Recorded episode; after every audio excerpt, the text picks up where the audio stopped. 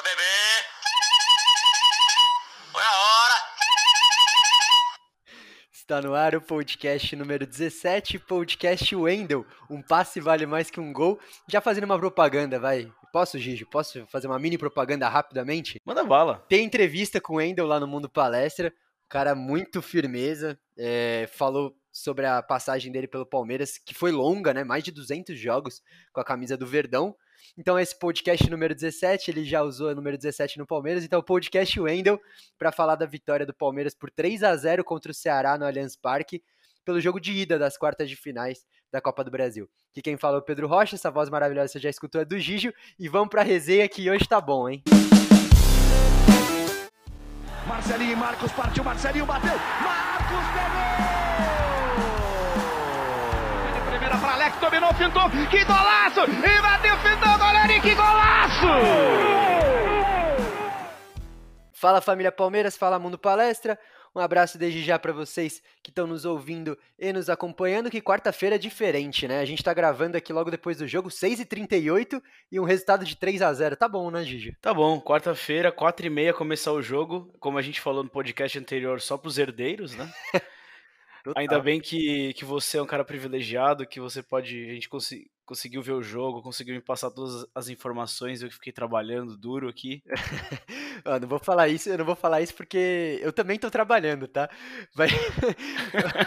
não, também não posso me comprometer, assim, mas consegui assistir o jogo. Ainda bem, mas como você falou, um dia típico, mas um resultado que empolga a gente e vamos falar, vamos pra resenha aí comentar sobre esse jogão que o Palmeiras fez. Um jogo assim, um resultado que para mim foi inesperado, porque quando eu olhei a escalação hoje, é, a bruxa tá solta, né, para começar.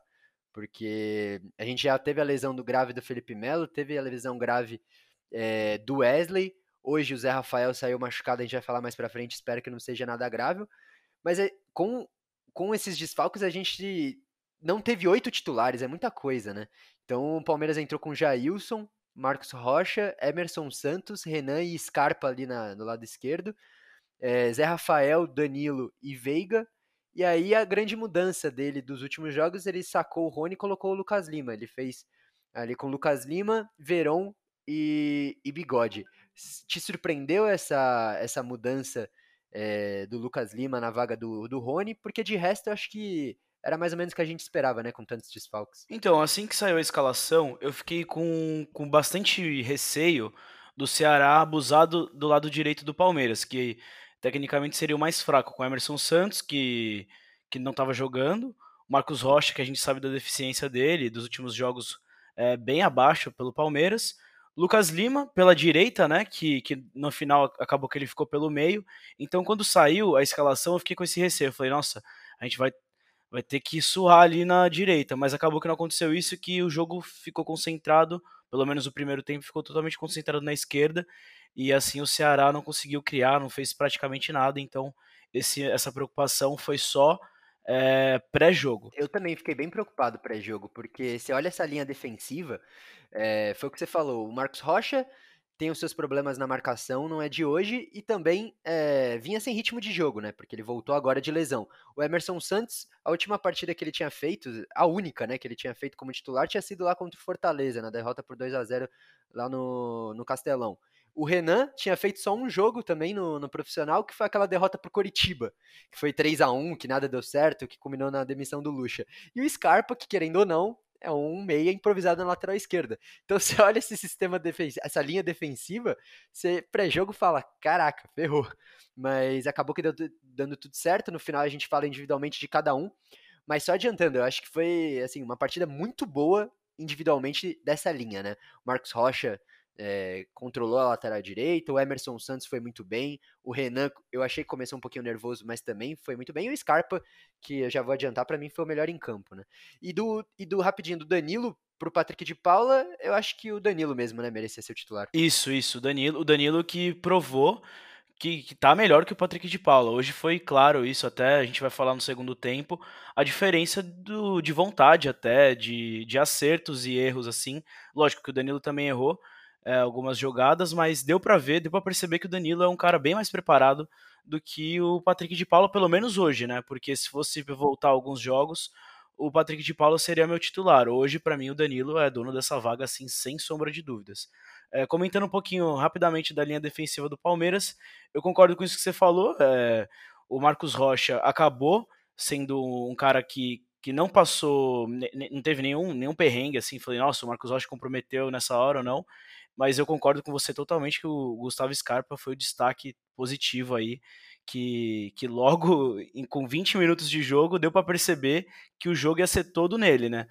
Porque ele tentou, tentou, tentou até sair o gol, então a gente vai falar disso aí daqui a pouco. É, então, já pulando para esse, esse primeiro tempo, ah, só fazendo também um, uma ressalva para o time do Ceará que não tinha o Vinha, né? Que é o principal jogador do, do Ceará na temporada.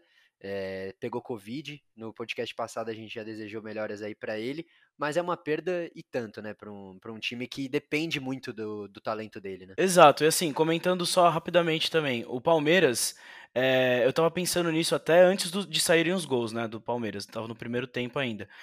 O Palmeiras, apesar das dificuldades que tem, eh, de não estar tá com oito titulares, tem a obrigação de ganhar do Ceará, entendeu? O Palmeiras é um time completamente organizado, então não é assim, nossa, a gente vai pegar o Ceará, lógico, a gente tem que respeitar o adversário, mas o Palmeiras tinha total condição de ganhar e foi isso que aconteceu. Não, tô contigo. É, e o pior é que antes de sair o gol, né, porque os três gols do Palmeiras foram em cinco minutos, né, foi uma blitz ali, que saiu o gol do Scarpa, saiu o gol do Veiga, saiu o gol do Verão. Mas antes disso, eu já consegui enxergar é, uma, uma equipe organizada em campo. Eu acho que o Palmeiras, apesar de estar tá um jogo ali meio truncado, sem chances claras até o gol, eu, eu via uma movimentação melhor, eu via o Scarpa ali pelo lado esquerdo subindo muito, a bola concentrava muito fácil nele, mas chegava fácil, né? Ele estava errando no, no, fundamento, né? Ele, se não me engano, deu três cruzamentos seguidos ali que não, não resultaram em, em gol, até o gol dele, mas eu, eu enxergava um, um, certo domínio do Palmeiras no jogo, tanto que o Ceará, se eu não me engano, não deu nenhum chute no primeiro tempo, né? Então o Palmeiras tinha o jogo controlado até abrir, abrir o placar, né? Exatamente, Pedro. Já, já vamos pular então para o primeiro tempo. Com 11 minutos, é, vai, vamos, vamos pular para os 20 minutos. A proposta de jogo do Palmeiras, como você bem falou, o Scarpa já tinha cruzado acho que umas 5, 6 vezes. E eu lembro dos, dos nossos uh, podcasts anteriores que a gente tinha falado, pô, o Scarpa, ele, ele tá sendo colocado ali que ele não vai ser mais meio de campo, ele vai ser o lateral. Então, já que ele vai ser o lateral, ele precisa treinar esse, esse chute, esse cruzamento. E foi isso que aconteceu. Seis, sete cruzamentos até a bola que o primeiro gol ele começou cruzando e acabou que sobrou para ele ali numa felicidade, num, numa sorte, né, que o William deu, acabou sobrando a bola pro, pro Scarpa, ele falou assim, ah, quer saber, já cruzei tantas paulada. vezes que eu vou chutar. É. Aí deu a paulada, acabou entrando, então foi, acho que foi um, uma recompensa para ele, porque ele, até aquele momento, todas as jogadas estavam sendo feitas daquele lado, então o Scarpa acabou sendo presenteado, assim, premiado com aquela sorte de futebol, mas que ele estava ali preparado para fazer isso, porque ele treinou, deu para perceber, não, não, é possível que, que o cara vai cruzar seis, sete vezes em 30 minutos, ele não treinou isso, não, óbvio, ele treinou. Nesse esquema de hoje, deu para ver, eu, assim, essa partida eu coloco, vai, um dedinho do, do Abel Ferreira, né? A gente falou que no último podcast, ah, é muito cedo para falar algo, mas hoje, é, com tantos desfalques, eu consegui ver um time que é escalado quis propor os jogos pela, pelas laterais, né? Eu acho que isso é, é mérito dele.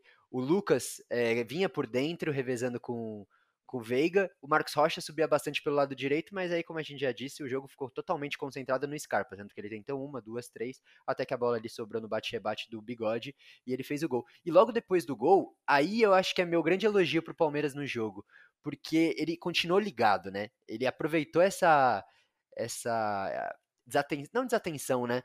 Essa baixada na guarda do Ceará e aí matou, praticamente matou o confronto, né? Porque fez 2 a 0, fez 3 a 0 e com esse placar é, é, a chance de a gente passar é enorme. Né? É, o Palmeiras que tem de tudo para ter uma marca fatal.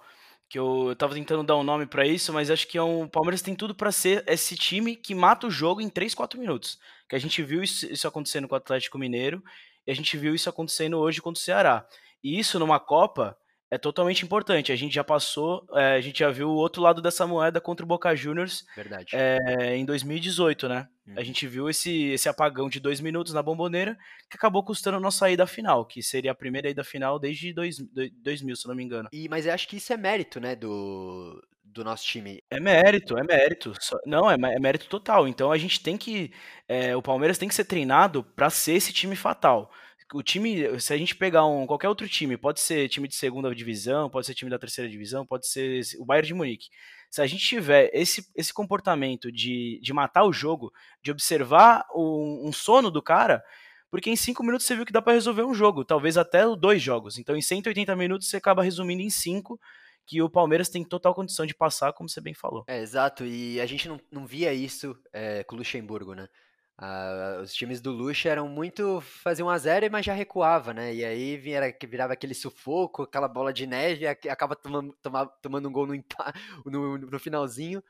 Enfim. É, outra coisa que a gente tá. Acho que esse é o primeiro podcast que a gente vai falar mal, é, bem do primeiro tempo e mal do segundo, né? Porque na- se for pegar nosso, nosso histórico de, de podcasts aí, o Palmeiras sempre deixava para resolver no segundo tempo. é, lógico, contra o Bragantino é, foi diferente também, que a gente Cara, resolveu no eu lembrei, tempo. eu lembrei exatamente disso, sabia? Quando o Palmeiras fez 3 a 0 é, veio um, um filme rápido na minha cabeça que eu lembro de um texto que eu escrevi lá pro Mundo Palestra falando que 70% dos gols do Palmeiras na temporada eram no segundo tempo. Aí eu já lembrei, eu lembrei que resolveu, teve um primeiro tempo bom com o Bragantino, contra o Galo foi um bom primeiro tempo, agora contra o Ceará um, bom, um ótimo primeiro tempo. As coisas parecem estar mudando, né? Talvez, talvez essa transição aí é muito boa do Andrei, agora passando pro Abel, que tem total condição aí de, de continuar esse trabalho por, por bastante tempo. É, segundo gol, é, mérito do Danilo, né? Foi um passe ali que ele achou pro Gabriel Verón, que também foi muito bem tocando para trás. Isso eu já acho outra virtude dessa, dessa transição do Cebola pro Abel, porque é, o Cebola pedia muito para os jogadores cruzarem para trás e ter alguém entrando na, na entrada da área para bater. O Palmeiras fez gol assim, agora eu não lembro de cabeça, mas eu lembro de um gol contra o Bragantino que foi assim, dois se eu não me engano. E hoje também, o Verão cruzou para trás. É, o William deixou, deu um corta-luz muito bom. A bola passou ali pelo Lucas Lima e o Veiga chegou batendo 2 a 0 é, Um golaço, né? É, o Veiga nos- no, melhor estilo Rafael Veiga, né? Daquele jeito que ele gosta na esquerda, no cantinho. Eu consigo lembrar de mais uns dois ou três gols dele, assim, nesse estilo. E que passe do Verón, né? Que logo depois fez um gol, logo depois de dois minutos. Então a gente tá falando dos 34, o Palmeiras fazer o primeiro gol. E aos 39, o Palmeiras já tá com, com o placar final 3 a 0 que foi isso aí que acabou acontecendo no segundo tempo. O Verón, que fez quatro gols nos últimos seis jogos, que tá mudando que segundo ele, ele tá na sua melhor versão, que no começo do ano acabou tendo aquela lesão e agora ele tá conseguindo mostrar aí sua característica ofensiva, tanto no passe como na finalização. Não, e fala sério, golaço, né? Que golaço, cara, que golaço. Pô, um abraço aí pro Praz, né? Nosso ídolo Fernando Praz, que não teve nenhuma chance. Você achou que alguma das bolas ele.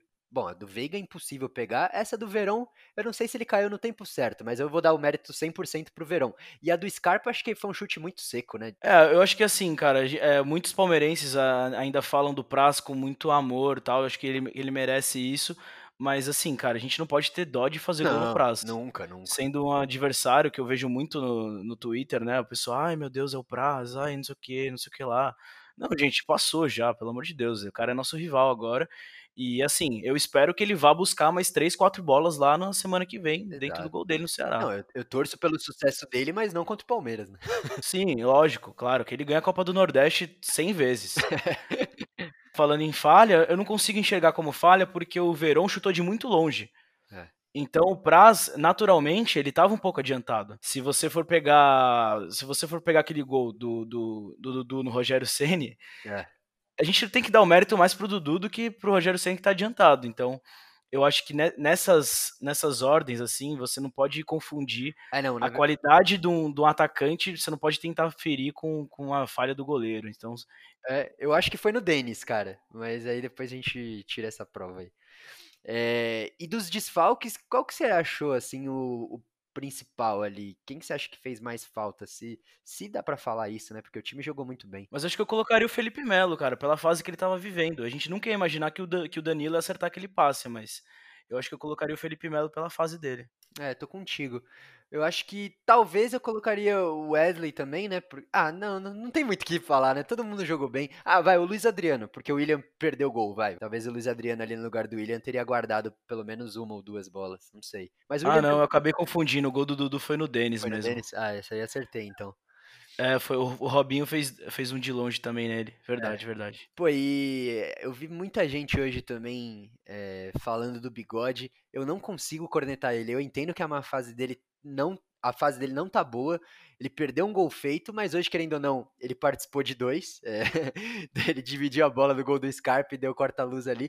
Mas eu não consigo criticar ele. Eu entendo o momento ruim dele, mas eu não consigo, velho. Eu acho ele muito importante pro Palmeiras. É, o Williams, se você for pegar na, na questão finalizador, esse jogo ele, ele foi horroroso. É, deixou a desejar. Mas como um jogador assim de, de participação, ele tem o seu mérito, entendeu? Porque a gente não pode. É tipo aquele cara que faz o trabalho sujo, né? Que vai trombar, que não sei o quê. Mas assim, o William errou muito, assim, em tempo de bola. Mas tem dia que não é o dia do atacante, né? Então acho que o William merece aí, quem sabe no próximo jogo, até mesmo contra o Ceará, ele já não se recupere e tenha um, um jogo decente. né? É, eu acho que tem que ter mais respeito também com ele, né? Pô, o cara construiu uma, uma, uma carreira boa no Palmeiras. Hoje ele foi capitão. Eu acho que ele tem uma certa liderança dentro do grupo e participou de todos os jogos na temporada. Ninguém participa de todos os jogos da temporada à toa, né? É, exatamente. É, aquela, é aquele jogador que, que é um- uma peça importante, não importa o que ele faça. Então, seja fazendo gol, seja marcando, seja voltando. Lógico que acho que, sei lá, 70%, 80% da torcida vai julgar ele pelos gols, pelas assistências, mas a gente tem que entender também que ele tem essa, essa parte aí de, de pegar o carrinho de mão e ter que carregar às vezes. É, tô contigo nessa. Já dizia Valone, né? Um, dois, três. Primeiro tempo fechou com chave de ouro e no segundo, logo no início, a gente teve essa chance, né? Que já citamos que o Bigode perdeu mais uma assistência pornográfica do, do Scarpa. Ele cruzou perfeitamente, me lembrou o Egídio. Você gosta desse vídeo, né? Puta, me lembrou o Egídio nos bons tempos, dando, dando arco ali no chão pro, pro Bigode fazer, mas aí o Bigode acabou perdendo, chutou por cima, pegou muito embaixo. E aí depois, mano, é, o jogo baixou, né, a intensidade, e aí o nosso Abelão começou a, a fazer algumas substituições que a gente não entendeu direito, né? Ele, ele começou a fazer alguns experimentos ali. E aí o jogo foi tornando, foi tomando outra cara, o Ceará perdeu um gol cara a cara, né? Uma chegada ali do Wesley que foi muito perigosa, foi um milagre não ter entrado. E teve aí as polêmicas do VAR, né? Que aí a gente pode falar depois. Mas o é, que, que você interpreta esse segundo tempo do Palmeiras? Essa, essa di- diminuir a intensidade, né? Acho que faz parte, né? Então, eu, eu só não entendi, assim, eu, eu entendo o técnico querer é, mudar, querer testar as peças, assim como ele, já testou o Ramires uma vez, já colocou o Marcos Rocha no jogo anterior, hoje ele tá entrando com uma escalação diferente. Mas assim, cara, você olha pro banco e você olha pro, pro time, não teria como você manter a mesma formação. Sim. Então, mas eu acho que a- o maior erro dele foi ter tirado o Lucas Lima pra colocar o Alan Imperor lá, o- É, a estreia dele. Porque chamou muito É. o adversário, né? chamou muito adversário e assim, cara, o, o Alan entrou- chegou ontem em São Paulo. É. Ele dormiu no CT e já jogou hoje. Então acho que não teria, não teria tanta necessidade assim de você arriscar, porque você coloca em, é, em risco uma vantagem de três gols. Porque é, dois gols eu acho que o Ceará já vê assim como possível. Mas três gols é uma vantagem praticamente irreversível, assim, se o Palmeiras entrar bem postado no próximo jogo. E assim, foi, foi totalmente, um- acho que um tiro no pé. Só não foi pior porque o Palmeiras não acabou tomando um gol. Mas eu tenho certeza que o, que o Abel nunca. Acho que ele não vai repetir isso de novo. É que esse 3-4-3 dizem que ele gosta, né? É uma, uma formação que ele, que ele curte usar durante os jogos, mas acho que não deu Mas com um zagueiro treinado, é, né? com um zagueiro treinado, exato. Não com um cara que chegou ontem, né? Que dormiu no CT. Conheceu, o Exatamente. cara nem deve saber o nome de todo mundo ainda. Mas tirando esse esse detalhe, né? Porque teve um lance lá polêmico de pênalti pro Ceará que o VAR voltou atrás. Eu particularmente não achei nada. Você achou pênalti ou não? O primeiro eu não achei, não. Eu, eu- Nem o segundo. É, o Eu não achei nenhum dos dois. É, o segundo eu achei que foi várzea, porque o Ceará já tava naquela de, pô, você desmarcou aquele, então você vai ter que marcar um de qualquer jeito. Aí começaram a reclamar de tudo, mas. Não, e o juizão deu corda, né? Não, o juiz não deu corda, mas vai, já vamos falar do VAR. Deve ser um saco pro juiz ficar recebendo de um em um minuto informação lá do Weber, né? Era o Weber que eu acho que tava na cabine hoje, o Weber do Roberto Lopes. É, ele queria apitar o jogo pelo jeito, Pô, né? Mano, o cara quer aparecer mais que o juiz que tá em campo toda hora, todo lance no finalzinho ali era, era no ouvido dele, ó. Vai olhar, vai olhar, vai olhar. Pô, mano, acho que, acho que teve, sei lá, dos 30 minutos até os 45, demorou uma, uns 40 minutos, velho, foi uma eternidade. Esse, esse árbitro, que dos últimos oito jogos, ele havia marcado sete pênaltis. Ô, louco. É uma curiosidade aí que trouxeram durante a transmissão. E assim, cara, o que, o que resolveria esse, esse segundo, segundo pênalti, vai, entre aspas, a segunda marcação? Já que não foi, o, e o, o primeiro, vai, o primeiro juiz tinha marcado e depois ele voltou atrás. O que, que resolveria? É, não sei se você acompanha o futebol americano dos Estados Unidos que passa na, na ESPN, na, na, Fox e tal. O, quando acontece um lance polêmico, o juiz vai lá ver no, no, na cabine, ele fala por que, o que, que aconteceu e por que, que ele tá tomando aquela decisão no alto-falante do estádio. Aquilo, aquilo é bom para a torcida tal, para a transmissão. Mas quando ele vai lá, olha e, e, e fica levantando a mão, aí vem 300 caras falar com ele, aí ele tem que afastar, ele tem que dar cartão, aí o, o técnico reclama, aí não sei o que. Entendeu? Vira, vira aquela várzea. Então eu acho que o que resolveria? Um, um sistema de alto-falante que comunicasse a decisão do árbitro. Fala assim, ó, foi pênalti, não foi pênalti por causa disso, por causa disso, entendeu? E já era, acabou, segue o jogo, bola rolando. Porque senão a gente fica nessa de perder tempo, fica nesse negócio chato que ninguém aguenta, porque um jogo que, que era para ter 5 minutos de acréscimo vira 10, 15. Mano, foi perfeito, eu concordo 100% contigo, porque essa falta de transparência, né, da, do VAR, deixa os jogadores também totalmente chatos, né, quanto, quanto ao uso da tecnologia, porque eles, eles reclamam de tudo, porque eles sabem que a qualquer momento o juiz pode olhar ali e dar um pênalti ou qualquer coisa. Então os jogadores também não ajudam, né? Eles reclamam de, juro, tudo, tudo. É impressionante, velho. Mas nesse, nesse caso eu não consigo colocar a culpa nos jogadores do Ceará, cara, porque eles estão precisando de um gol, eles, eles, eles, o juiz apitou o pênalti, aí fica, ne, fica nesse mistério, entendeu? Então até para pro bem do, do esporte, é, tinha que ter essa mudança urgente, assim, de, de sei lá, cortar na metade o tempo. É, de... Não, transparência, né, ali, mano. Transparência, é. isso, porque não é segredo, não é mistério. É, não é mistério, exatamente. Pô, tudo bem, vai, é, demorou cinco minutos para ver, mas realmente fala, né, por que, que foi pênalti para todo mundo entender. Porque ali mesmo ele decidiu, aí o Abel Ferreira, eu não sei o que ele falou pro juiz, acho que ele imaginou que tinha marcado pênalti, xingou o juiz. E aí, tipo, ninguém entendeu, daí só depois a gente viu que o juiz marcou falta pro, quer dizer, não marcou nada, né? Então é, eu acho, sinceramente, uma bagunça, cara. É, a gente vai descobrir se, se ele, por que, que ele foi expulso da, daqui a algumas horas, eu acho, porque agora acho que é impossível tá tudo. Eu fiquei curioso, falei, meu, o que será que ele falou, né? Mas deve ter falado umas reclamou. abobrinhas ali. É, ele nem reclamou, né? Não, ele só foi embora. É. Deve ter falado que a, que a mãe do juiz não, não sabe usar azeite. a bacolhada dela azeda, alguma coisa assim. E ele até ri do que o Fred falou no grupo. É uma passagem a menos, né, pra Fortaleza. Então, eu fiquei com esse negócio na cabeça que acho que ele não quer sair de São Paulo. Que ele tá, Só falta. Ele quer, ficar, ele quer, ficar, no CT ali, de boa, e, é. E não, quer ir, não quer sair dali, entendeu? Mano, já pensou, né? Todo, pra todo jogo fora que é longe, ele, ele arruma uma, uma, expulsão. É, você quer fazer mais algum comentário aí do, do segundo tempo? Algo que chamou atenção? Então, tem comentários gerais assim para fazer, né? Porque o que me chamou a atenção que tá nessa, nessa moda de, de dormir no CT, que o Abel chegou e falou que tava dormindo no CT, não sei o que lá. O, o Alan chegou ontem e falou que dormiu no CT também. E o, até o Rogério Ceni que chegou no Flamengo, né? Ele falou que a casa dele vai ser o CT e tal. Eu não sei até que ponto isso é verdade ou não. Mas tá, tá virando, parece que um, um, sei lá, uma moda, né? De você é. ficar no CT, viver o time 24 horas, eu acho que isso é meio. Os caras respirarem, né? Respirarem o clube. É. E outra coisa, né, foi a, essa cisma que, que tem com as transmissões de com a grama sintética, né? Que estão falando, não, será que a grama com a chuva, será que isso está causando lesão? Ô, gente, pelo amor de Deus, vamos esquecer. O Palmeiras joga com grama sintética faz mais de ano.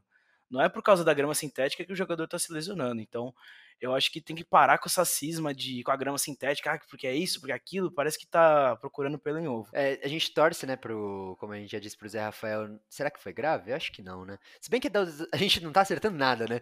Tudo que a gente fala, putz, acho que não, acho que não é, uma, é grave. Mas acho que dessa vez não foi, né? Que a gente é otimista, né? A gente nunca quer que o jogador se lesione, então. Exato. Ah, cara, só fazendo então, é, eu lembro de uma chance no final ali do Rony, que o Gabriel Silva, que entrou no lugar do Bigode, ajeitou muito bem ali no peito, aí ele tirou o zagueiro e ele quis bater de esquerda, mas o Rony vinha de frente ali de direita. Eu tenho certeza que o Rony o Fumaça guardaria. Mas eu coloco minha mão no fogo nessa. Acho que ele no finalzinho ali teria feito o quarto gol. Mas tudo bem, faz parte. Eu acho que o meu destaque para esse jogo é a forma coletiva como o Palmeiras atuou. Eu vi, eu consegui enxergar é, algumas variações do, do Abel durante a partida. Ele começou num 4-4-2, que horas o Danilo vinha buscar a bola atrás, virava um 3-5-2 com os alas subindo. Depois ele fez as substituições que a gente acabou nem concordando 100%, né? Mas o time passou a jogar num 3-4-3. ele, é, pô, o cara colocou o Mike de ponta direita. Então, é, eu acho que foi um jogo muito legal para esses testes dele, né? Já que deu tudo certo. Então, eu imagino que na cabeça dele foi uma estratégia assim perfeita, né? Ele, ele conseguiu três gols no primeiro tempo. Logo no intervalo, ele voltou com o Rony no lugar do Veiga. Eu imagino que ele tenha até dado uma poupada no, no Veiga e deixou o contra-ataque armado, né? Com o Verón e o Rony aberto pelas pontas, imaginando que o Ceará fosse levantar, fosse subir a linha. Então acho que assim, foi um jogo bem legal que mostra bem a cara dele no sentido de explorar o coletivo do Palmeiras. Ele já falou isso nas coletivas e eu acho que é um, é um caminho certo, né, pro, pro nosso time. Sim, por mais que a gente tenha uh, encontrado alguns erros, algumas uh, alterações equivocadas, precisa de muita coragem, de muita personalidade para fazer o que ele fez hoje. E no meio de um jogo, você vê alterações é, táticas, é, mudança de, de desenho durante a partida. Então, isso aí quem faz é Klopp, é Guardiola. Não, tô falando sério, tipo, com todo respeito, assim. Mas assim, e tem, e tem alguns que tentam aqui que não dá certo, que o time acaba tomando 2, 3, 4, entendeu? O que o Palmeiras poderia ter, ter, acontecido hoje. Se fosse um adversário um pouco mais forte, eu acho que o segundo tempo a gente poderia ter sido castigado pelo menos com um ou dois gols. É que futebol é doideira, né? Futebol é doideira. É muito já que não deu, já que não tomou gol, então beleza, foi válido, né? Mas se tivesse tomado gol, tenho certeza que iam vir algumas críticas, né, para ele. Exato, exato. E não, a gente tem que fazer essa crítica construtiva, né? Porque com certeza a gente vai ver mais dessa variação, mas espero que com jogadores mais treinados, como eu já disse anteriormente, que, que já venham desempenhando isso nos três, mas dá, dá para perceber. Acho que esse foi o primeiro jogo que a gente consegue ver o dedo do, do nosso Portuga. É, e vamos embora. Ó, é, sétima vitória seguida do, do Palmeiras. Nossa, sinceramente, depois eu vou pesquisar. Ó, desculpa, galera, que a gente tá gravando, como a gente já disse, o podcast logo depois do jogo, né? Não deu pra gente pesquisar todas as informações. Mas é a sétima vitória seguida, eu não lembro quando foi a última vez que o Palmeiras ganhou sete seguidas na temporada. Eu, sinceramente, acho que faz um bom tempo aí. E, se eu não me engano, é o quarto jogo seguido sem tomar gol também. Então, estabeleceu aí duas marcas é, bem interessantes nessa nova era aí que começou com o Cebola e está na transição para o Abel. Cê, é, vamos para as avaliações individuais aí? Vamos, vamos. Bora então, avaliações individuais. Jailson, é, eu acho que ele ia pegar o pênalti, viu, se o juiz tivesse marcado. Mas não Tava com cara, né? Tava com cara, não foi muito exigido, então, ok. Marcos Rocha, Emerson Santos, Renan e Scarpa, como eu estava emocionado no início do podcast, já adiantei, para mim, todos fizeram partida excelente. O Emerson Santos me surpreendeu muito, eu achei que ele fez uma partida muito segura. O Renan começou nervoso, mas ao longo do jogo foi se encontrando ali. E, sinceramente, não tenho muito que, que falar desses caras aí. Com exceção do Wesley, Wesley, que eu falei que ele estou para fora, entrou cara a cara ali, acho que foi um erro defensivo nosso. Mas, enfim, uma partida quase perfeita aí dessa linha defensiva. Fala aí o que você achou. É, que naquele, naquele erro foi bem. Eu nem, agora não vou conseguir lembrar. Mas foi um podcast que eu gravei, que a gente gravou, que, que tava todo o time concentrado em uma ala do campo. Isso foi um problema com o Luxemburgo. E nesse a gente teve só que do outro lado. Né, no, no, nessa falha anterior, que eu não vou lembrar o jogo agora, era no gol sul, agora foi no gol norte. Cara, então me acho, lembrou aquela falha. Eu acho que foi contra o Coritiba, que foi ali pelo lado direito Isso. do ataque deles no nosso gol sul, né? Na nossa defesa pelo lado esquerdo. E hoje foi ao contrário, foi no gol norte, foi ali pelo lado direito, né? Do ataque deles, lado esquerdo da nossa defesa. Enfim, vocês entenderam. exatamente, exatamente. Foi, um, foi uma jogada parecida. Mas assim, cara, já, tá, já tava naquela, entre aspas, meio que bagunça do Palmeiras, de acho que os jogadores não estavam entendendo é, qual função desempenhar. O, o, Alan entrou um pouco sem ritmo. O Renan também tava meio perdidinho no final ali. Mas assim, acontece, não aconteceu nada. E ainda bem que a gente não tomou o gol, né? E, mas o meu, meu parâmetro geral, assim, é uma nota boa, assim, pra zaga do Palmeiras. Que é, e assim como a gol, né? gente. Né? E assim como a gente falou, né, do que é importante a concentração para, por exemplo, é, aproveitar um, um descuido do, do, time adversário, né, como a gente fez hoje, de três gols em cinco minutos, numa partida de mata-mata pode custar caro, né, essa mini desatenção nossa, né, porque, por exemplo, se o Ceará faz um gol, é, ainda, sei lá, tinha 15 minutos de jogo, não sei como que o jogo desenrolaria, mas um 3 a 0 é diferente de um 3 a 1 né? Um 3 a 1 acho que eles iriam com mais esperança, né, pro jogo lá de Fortaleza. Então é, é importante o Palmeiras manter essa concentração os 90 minutos, né, tanto da parte ofensiva como defensiva. Concordo. Danilo, Zé Rafael, Veiga e Lucas Lima, nosso meio-campo. Eu destaco muito aí a dupla de volantes. Acho que o Danilo e o Zé Rafael fizeram um jogo excelente. O Danilo muito bem. É, é que eu dou o melhor em campo pro Scarpa, mas o, o Danilo acho que fez ali uma partida muito boa.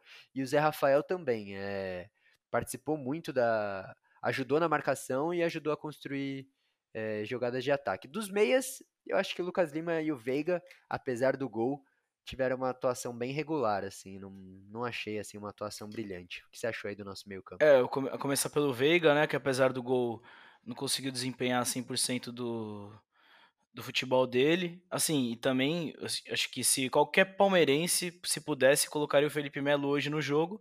E eu acho que hoje, ele assistindo, teria muito orgulho do passe que o Danilo deu. Então, o é. Danilo acho que surpreendeu a todos, assim.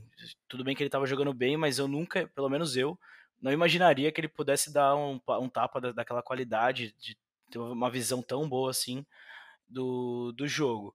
E eu concordo com você, acho que eu daria o destaque pro, pro Scarpa. E o Zé Rafael, infelizmente, saiu lesionado, né? A gente espera que não seja nada mais grave. É, e, e, vamos ver agora, né? Acho que o Danilo é o titular aí do, do Abel Ferreira, acho que com muito mérito, tem que ser o titular mesmo. Vamos ver se ele, nessa sequência, com confiança, ele consegue é, desempenhar uma, um bom futebol, como é, é, consiga tomar conta aí desse, desse meio campo. É, Rony e. Nossa, deu um. Ah, o bigode, né? Rony e bigode. Não, Verão e bigode. Ah, pô, sacanagem, hein? A gente não dá aqui. A gente tá muito no, na vibe Scarpa, né? Mas o Verão também fez uma partida excelente, né? Deu uma assistência e fez um golaço. É verdade, teve essa também. É que o Scarpa, ele, ele cruzou tanto, o jogo foi tão, tão em cima dele, que, que eu acho que pela concentração de jogo em cima dele, pelas jogadas, a maioria dos gols terem saído da esquerda, eu acho que foi por, por causa, por razão do, do futebol dele. O Verão também, cara, tá, tá numa fase maravilhosa. Tinha até esquecido. Quando o jogador jogar bem, vários jogam bem, então a gente fica com, com, essa, com essa preocupação positiva, né? De não saber para quem dá o melhor do jogo. Mas eu acho que o, o Scarpa, o Verón e o Danilo estão no nível assim, acima de todos os outros do, do elenco. Pelo menos nesse jogo. Nesse jogo, concordo contigo. Patrick de Paula voltou a campo no lugar do Zé Rafael. A gente pode dar uma cornetinha nele aí, porque. Uma cornetinha não, né? Uma cornetada nele, porque eu não achei que ele entrou muito ligado, mas eu fiquei feliz por ele voltar a atuar. Eu acho que aos poucos ele, ele precisa entrar, não pode ser esquecido. Ele, ele precisa acreditar também que só depende dele, né, pra, pra jogar. Não pode falar, não. É, tudo bem, a gente não sabe o que tá acontecendo nos treinos, mas não dá para fechar os olhos pro cara e falar, não, você não serve mais. Não, pô. O cara tem que entrar também, tem que. Assim como ele, ele precisa mostrar para nós que ele, ele tem é, bola para voltar a ser titular ou voltar a entrar, a gente também tem que dar essa, essa moral pro cara, né? Não dá para excluir ele totalmente do, do Palmeiras. Né? Não, não dá, mas assim, o, o Patrick de Paula ele tem que entender o tamanho do Palmeiras, né? Porque o, o que ele, do jeito que ele entrou hoje, pelo amor de Deus, tentando passe longo, errando passe de lado, não voltando para marcar, então ele tava meio perdidão ali. Parecia que, que não sabia muito o que estava acontecendo, mas isso aí você pode explicar como falta de ritmo. Não vamos colocar, falar assim, não, ah, é falta de vontade. Não, como você disse, tem que ter uma sequência nova aí, ele tem que acreditar como você bem falou, é ele contra ele. Se ele jogar bem, se ele treinar bem, ele vai ser titular, porque o cara novo tem qualidade, a gente já sabe disso, que ele tem qualidade de sobra ainda para ser titular. Só que tá faltando esse Simancol aí. É, aí loucura, né? A gente já falou, o Alan Emperur entrou, fez a sua estreia. Legal que não aconteceu nada ali pelo, pelo lado dele, né? Que eu digo gol. E vamos ver, né? Se, se ele consegue nos ajudar bastante, assim como Kuzevic estava no banco, né, o zagueiro chileno. É, também torço muito para que agregue para esse elenco, agregue para o Palmeiras. Mike entrou de ponta direita, totalmente ali perdido, mas bacana, é, atuou aí alguns minutos. Gabriel Silva teve uma chance ali, ele deu uma cabeçada que o Praz pegou, ele estava impedido, mas achei legal a movimentação dele, né? Mas acabou se precipitando um pouquinho ali na, em acompanhar a linha, né, do, da zaga do Ceará. Teve a outra chance que eu falei que ele estou de esquerda que o Rony estava melhor posicionado, que provavelmente marcaria o quarto. Mas beleza, mais uma opção aí, ainda mais agora que o Bigode não vive uma boa fase. Vamos ficar de olho aí no garoto que também tem números excelentes é, na base. E o Rony entrou fazendo fumaça, né? O fumaceiro de sempre. Acho que o Rony aos poucos vai, vai se encontrando aí no Palmeiras. Exatamente. Se o Palmeiras confirmar essa classificação contra o Ceará, é, só lembrando que é mais 7 milhões de reais aí nos nossos cofres. E a gente fica aí nessa, né, no aguardo entre Internacional América, isso a gente passar, né? Quero dar um destaque também para as faixas colocadas no, no estádio, eu vi uma faixa escrito da Mancha, né, da Mancha Verde, Mancha Verde Portugal, logo ao lado Japão e do outro lado Londres. Então a gente vê essa. Acho que até. A gente, eu nunca tinha visto isso no, no Allianz, mas acho que, acho que a Mancha agora quer mostrar para o nosso técnico que a gente é um time também de torcida internacional. Achei legal. É, eu achei legal. Eu nunca, eu também não, eu não reparei hoje. Depois eu vou ver uma foto aí, você me manda no WhatsApp. Eu não vi e também não, não tinha visto ainda no, no Allianz. Pô, da hora. Acho bem legal isso aí. Mancha Portugal, Japão e Londres. Legal. É bem. Achei bem legal. massa. É, um desafio aí pra galera do que tá ouvindo a gente, ficou até o final. Quando você for marcar a gente, marca a sua cidade também, ó. Só aqui de tal cidade, Pô, animal. pra gente saber de onde tá vindo a nossa audiência. É, dá pra acompanhar mais ou menos. Eu, eu vi lá no Anchor, Anchor. E eu vi que tem gente dos Estados Unidos que escuta, sabia? Mas não sei também até que ponto. É, é Ah, eu acho que é o Luiz, deve ser o Luiz Fernando. Ah, pode Eu ser, tenho um pode amigo que ser. mora lá em Los Angeles que ele ouve, o Luiz Fernando. Um abraço pra ele aí, que deve estar ouvindo a gente agora. Ele que tá aprendendo portunhol, castelhano. Então, Luiz, é isso aí. Não vai esquecer do Palmeiras, hein? Boa, Não vai torcer pro Boca. Boa. E ele acompanha, né, os jogos do Verdão de lá? Acompanha, acompanha. É que É assim, mais é, difícil, é, né? mistura com aula, trabalho, essas coisas, mas assim, você sempre dá um jeito. Você é palmeirense, cara. Eu, eu já, já morei no exterior, tive essa oportunidade. E você sempre dá um jeito de assistir. Então, quando você gosta, não tem jeito. Cara, próximo compromisso é contra o Fluminense no sábado, 9h30. Mais um horário aí diferente pra gente, né? 9h30 num sábado. Mas beleza. E o, contra o Ceará, o jogo da volta na semana que vem, lá na Arena Castelão, às 7 horas na quarta-feira. Vitória por 3 gols do Ceará leva o jogo pros pênaltis. Qualquer outro resultado, o Verdão avança, né? Vamos ver se a gente consegue fazer um bom jogo lá também e conseguir a vaga. Com sua projeção aí pra esse jogo contra o Fluminense, mantém os desfalques, né? Espero que o Zé Rafael consiga jogar. Mas eu acredito que ele vá com a, com a mesma formação. Você imagina um Rony no lugar do Lucas Lima, por exemplo? Cara, eu não, eu não faço a mínima ideia, porque eu não sei se algum jogador vai se recuperar, se alguém consegue. é, se ele vai apostar em outra formação. Então, eu acho que essa semana vai ser boa isso pra, pra ele treinar. Então, É, doideira. Mas é isso, cara. Sete vitórias seguidas. Tamo subindo, hein? É, Copa do Brasil. É uma boa chance aí de a gente passar pra semi, né? E aí no brasileiro, se a gente conseguir esse, esse resultado positivo contra o Fluminense, a gente vai, vai chegar lá na parte de cima da tabela. É, o que me conforta um pouco, assim, é que o Palmeiras vai pegar o Fluminense em casa, né? Porque se a gente for ver, a gente tava com esse medo de pegar o Ceará e tal, mas a gente vê que o fator casa é totalmente determinante, que, que a gente, quando a gente manda no nosso estádio, até sem a torcida, a gente consegue manter, dar aquele grau, assim, de 5, 6 minutos de fazer esses dois, três gols e resolver a partida. E é bom isso, porque com o Luxemburgo no comando, o aproveitamento no Allianz não tava legal. A gente tava, se eu não me engano, eu não lembro até qual momento da temporada, a gente tava com o pior aproveitamento no Allianz desde 2014. Mas agora, nessa, nessa última sequência aí, as coisas estão voltando ao normal, né? É, e depois desse sábado a gente vai ter uma maratona de jogos fora de casa, né? Contra, contra o Ceará, depois Goiás e finalmente o Delfim, que é o que interessa pra gente, né? Então vamos fazer meio que uma despedida, entre aspas, do Allianz aí. É, é isso aí, Se cara. fosse na época que a gente ia pro jogo, a gente ia ficar meio, meio assim, ô, será que a gente vai pro Ceará? Será que a gente vai pra Argentina? É, mas puta, que saudade, né, velho? Imagina, Que três saudade. semanas sem jogo é foda, né? Não, não dá, não tem como. Cara, solta aí de novo, vai a vinheta, nossa vinheta da vitória, vai.